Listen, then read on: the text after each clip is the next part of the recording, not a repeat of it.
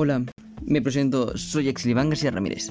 Hoy les hablaré sobre un manual de documentos médicos legales donde nos podremos dar cuenta de cómo podemos prevenir enfermedades, también a cómo llevarnos mejor con los médicos que nos atienden y nos mantengamos muy, muy seguros y sanos.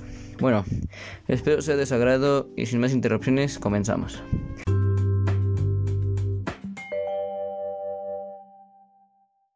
Encargado se dedica a invertir más tiempo al sitio administrativo, aunque el mayor tiempo también lo ocupa en su actividad laboral.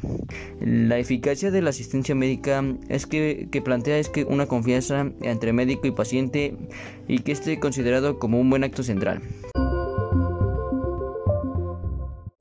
Vamos a un anuncio y seguimos.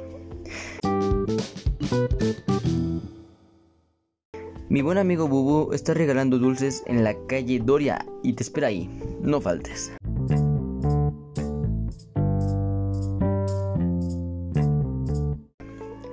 Después de ese anuncio, seguimos con la información importante sobre el tema que continuamos, sin que se nos haya perdido el interés. Para la mejor relación del médico al paciente podría ser una observación hacia él, también debe tomar, formar parte del apoyo que se le brinda. Así que podré darles un tip para mejorar esto. Pueden escribir una carta sobre lo que les gusta hacer, también como les gusta que les digan y tal vez el problema que tengan y platicarlo en persona. A finales de la década, de los 70, la relación médico-paciente tuvo un cambio muy importante y tuvieron que eliminar el tradicional vocabulario paternal con el que se solía hablar. Y esto cambió con un poco de interés del paciente.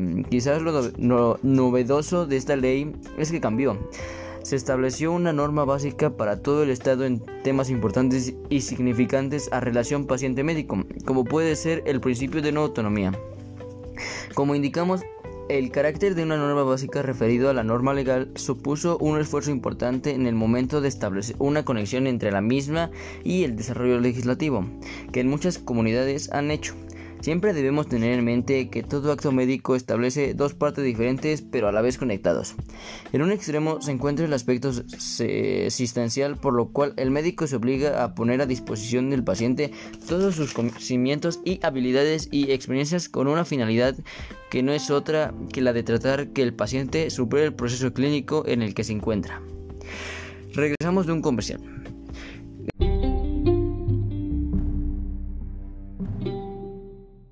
Gran empresa de libros que espera que llegues y leas uno de sus muchos. No faltes.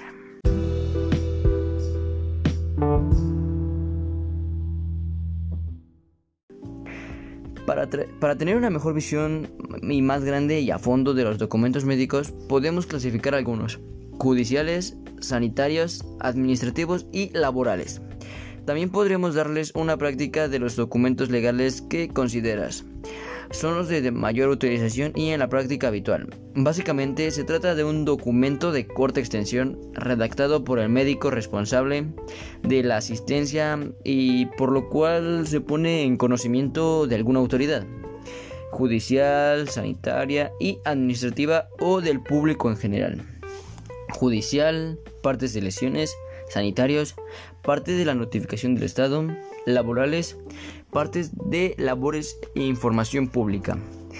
Como indicamos al el carácter de norma básica conferido al nombre indica es la notificación escrita que se realiza el médico al autor judicial sobre la existencia de lesiones. Esto más que nada la forma de informar sobre lo ocurrido es escrito y después enviado.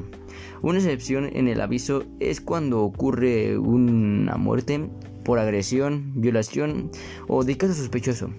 Eso se da de forma verbal, poniéndolo en el conocimiento de las fuerzas de seguridad. Daré una lista para poder notificar algunas. Accidentes de tráfico, accidentes laborales o una agresión. Una duda que se plantea es en ocasiones la de hacer referencia al pronóstico de las lesiones descritas. A este respecto mi consejo es no indicarlo, pues en todo caso en una parte de lesiones al pronóstico que habría que hacer constar no sería el pronóstico clínico sino el laboral. También algo más fácil pero a la vez complicado es el maltrato infantil.